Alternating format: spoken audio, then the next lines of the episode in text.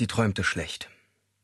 Sie sah ein treibendes Boot, zuerst von fern, dann plötzlich aus der Nähe, bis sie merkte, dass sie selbst in diesem Boot saß und ringsum von Wasser eingeschlossen war.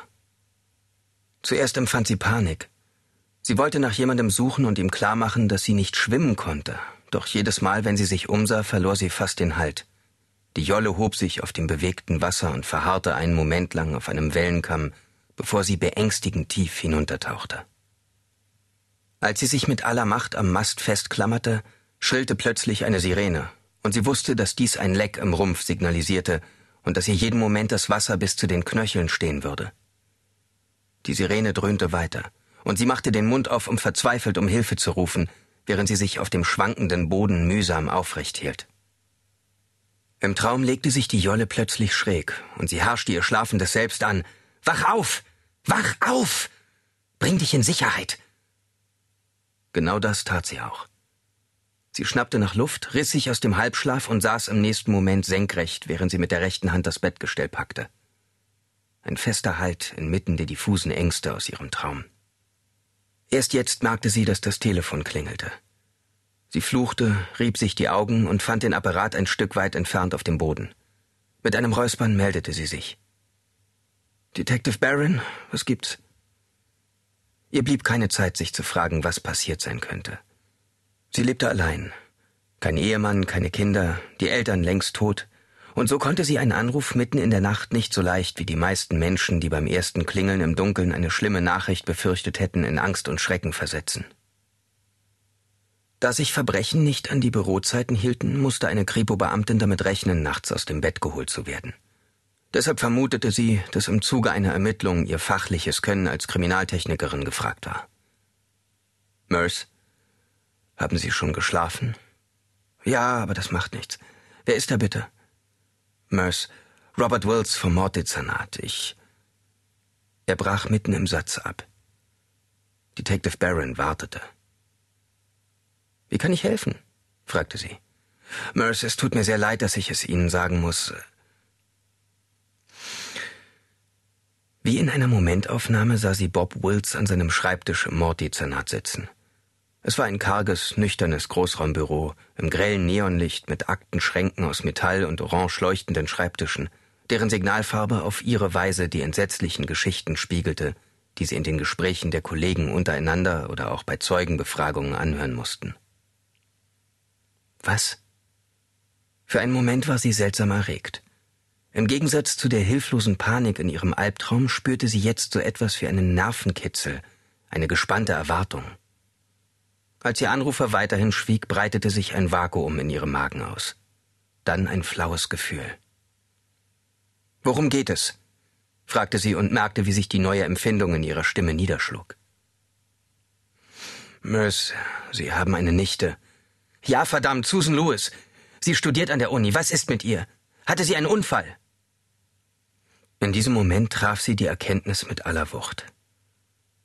Bob Wills vom Morddezernat. Mord. Mord. Mord.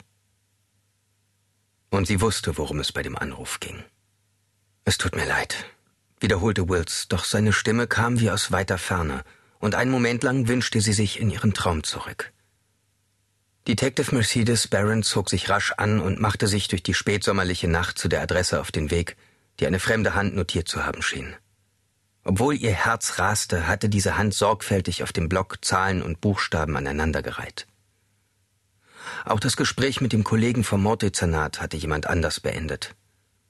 Währenddessen hatte Merce miterlebt, wie jemand mit ihrer eigenen, ausdruckslos gepressten Stimme nach den näheren Umständen, nach dem Ermittlungsstand, den Namen der mit dem Fall befassten Beamten, nach dem vermutlichen Tathergang und ersten Theorien fragte, die man verfolgen wollte.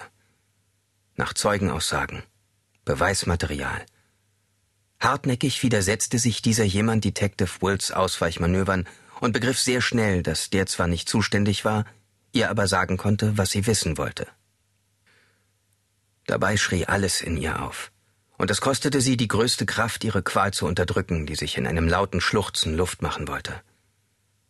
Sie gestattete sich nicht einen einzigen Gedanken an ihre Nichte. Einmal wurde sie auf ihrem Weg durchs Stadtzentrum eine Sekunde lang von den Scheinwerfern eines Sattelschleppers geblendet, der mit wildem Hubkonzert gefährlich nah aufgefahren war, und sie ertappte sich dabei, wie sie die Angst vor einer Kollision durch die Erinnerung an ihre letzte Begegnung mit Susan vor zwei Wochen verdrängte. Sie hatten sich am Pool des kleinen Apartmenthauses gesonnt, in dem Detective Barron wohnte, und Susan hatte ihren Dienstrevolver entdeckt, der sich etwas unpassend zwischen Handtüchern, Sonnenmilch, einer Frisbee-Scheibe und einem Taschenbuchroman im Strandbeutel befand. Detective Barron musste an die Reaktion des Teenagers denken.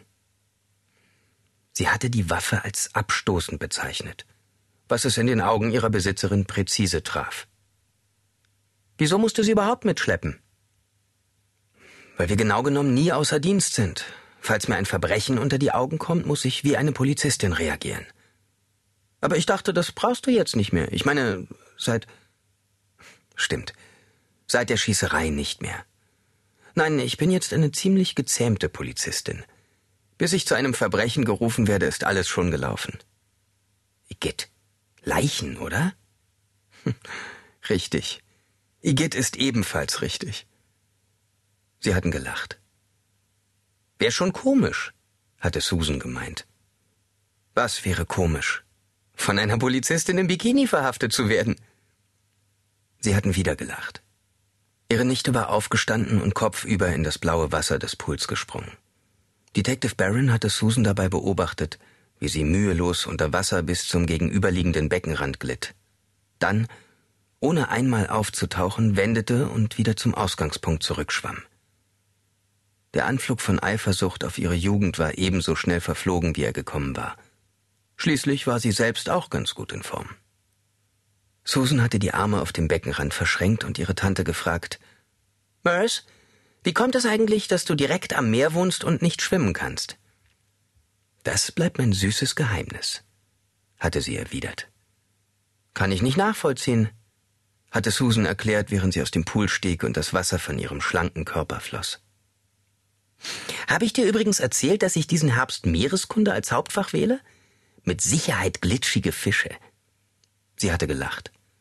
Stachlige Krustentiere, riesige Säuger. Jacques Cousteau, jetzt komm ich. Das ist großartig, hatte die Polizistin geantwortet. Bei deiner Liebe zum Wasser? Allerdings. Oh, for a life of the sun, the sand, the deep blue sea and fish guts for me, hatte Susan getrellert. Wieder hatten sie gelacht. Susan hatte immer gelacht, dachte die Polizistin und gab Gas. Sie tauchte in das Lichtermeer des Stadtzentrums ein und bahnte sich ihren Weg zwischen den Hochhäusern, die in den südlichen Himmel ragten. Obwohl ihr ein heißer Stich mitten durchs Herz ging, so dass ihr die Luft wegblieb, zwang sich Detective Barron konzentriert zu fahren und sämtliche Erinnerungen aus dem Kopf zu verbannen, um klar denken zu können.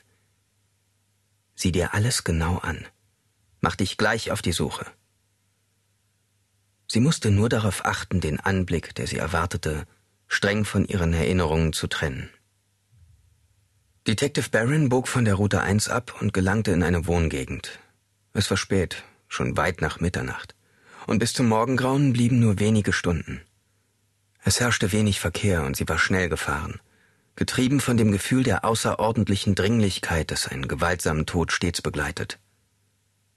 Wenige Kilometer vor dem Ziel drosselte sie jedoch unvermittelt das Tempo – bis ihr unscheinbarer Mittelklassewagen nur noch im Schneckentempo kroch. Sie suchte die Reihen der gepflegten, gut bürgerlichen Häuser nach Lebenszeichen ab.